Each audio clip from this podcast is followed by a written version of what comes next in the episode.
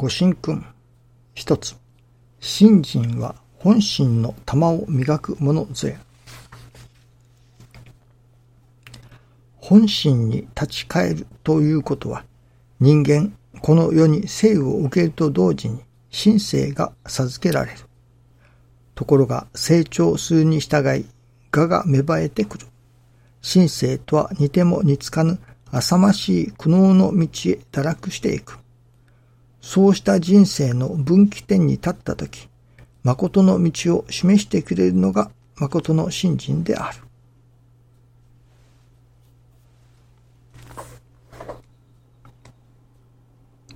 誠の信心であると。さてその誠の信心とは、まあどういうものだろうかと思います。それは結局私どもに神心が育っていかなければならない。心が育つということ。誠の信心とは私どもの心がいよいよ本当のところに育つということ。神心がやはり育つということだと思いますね。なるほど。本を読み、教えを聞き、新人の勉強をして、ああ、なるほど、こうなることだ。ああなることだ。とわかります。わかりますけれども、分かっただけで心が育っていない。ということがよくありますね。分かれば育っているのと勘違いしてしまうのですね。分かったから育ったと思い違いをしてしまう。分かるということと心が育つということはまた別物だということですね。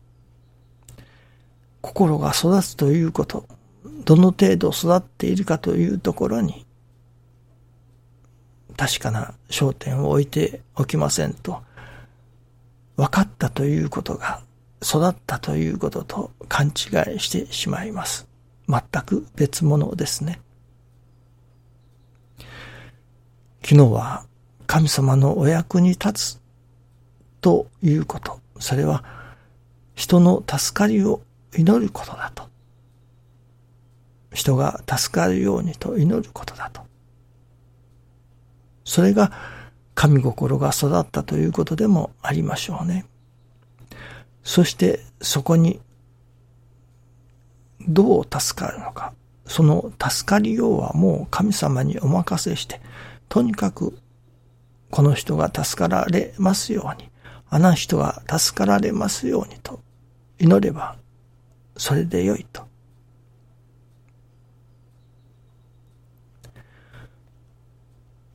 その、ある方から昨日電話をいただきました。もう、そうですね、1ヶ月ぐらい前になりましょうか。その頃からいろいろお届けがあっているのですけれども、癌のようだと。病院の先生が、あその CT ですか、MRI ですか、いろいろ検査をして、どうも肺に何か影があると。卵巣にも腫瘍のようなものがあると。それで、えー、精密検査をしましょう。ということで、えー、精密検査をされたのですね。そしたら、あ四五日前でしたか。肺の方はやっぱり癌だったと。それで、えー、今度その治療を始めましょうということになっていたそうです。卵巣の方は、これはどうも癌ではないらしいと。水が溜まっているだけのような感じもあるから、もう一遍精密検査をしましょうということになったそうです。で、肺の方はこれはもう癌だからその治療をしましょうということになっておられたのですけれども、昨日また電話がかかってきまして、その病院から電話がかかってきたと。それで、実はどうも肺の方はあれは癌ではなかったと。いわゆる癌の治療はしなくてよいということだったという電話でした。やっぱその癌がなくなったのですね。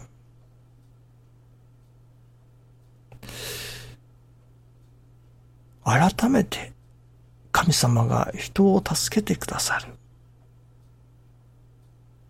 というその助けるということには、ああ、こういうこともあるのだなと。癌がなくなる。これもやはり人を助ける、助け方の一つですね。もちろん中には、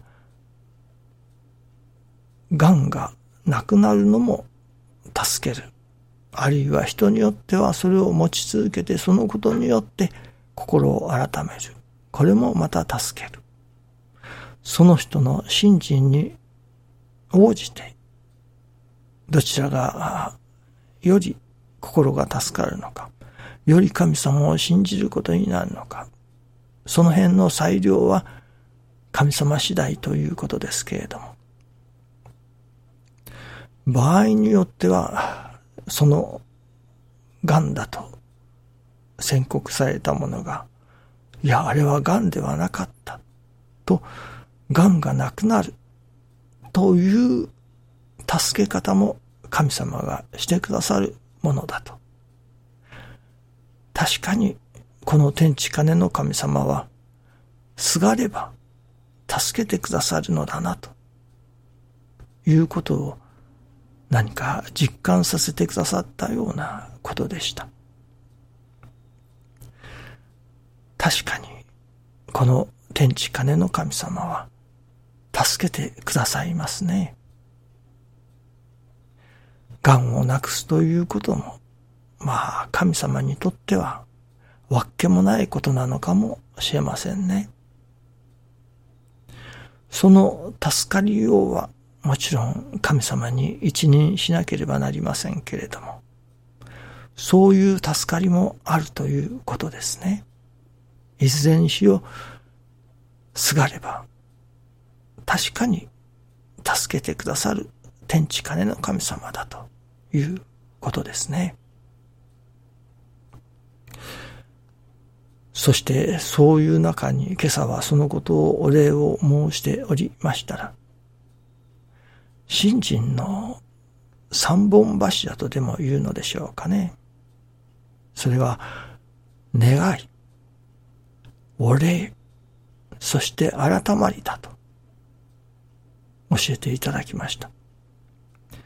この、やはり願うということ、そしてそのいただいた神様のお働き、そこにまたお礼を申していくということ。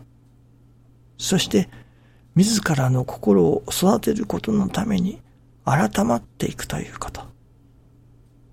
この願いとお礼と改まり、これが信心の三本柱だと。これを大切にしていけと。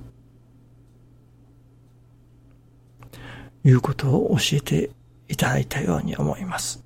そしてしかも今日は13日。13日とは神様の願いが成就する日だと教えてくださいます。このお話をさせていただくということ、これがまた神様の願いが成就することにもなるということですね。どうでも願い、お礼、そして改まり、この三つの柱を元にして、新陳を進めさせていただきたいと願います。どうぞよろしくお願いいたします。ありがとうございます。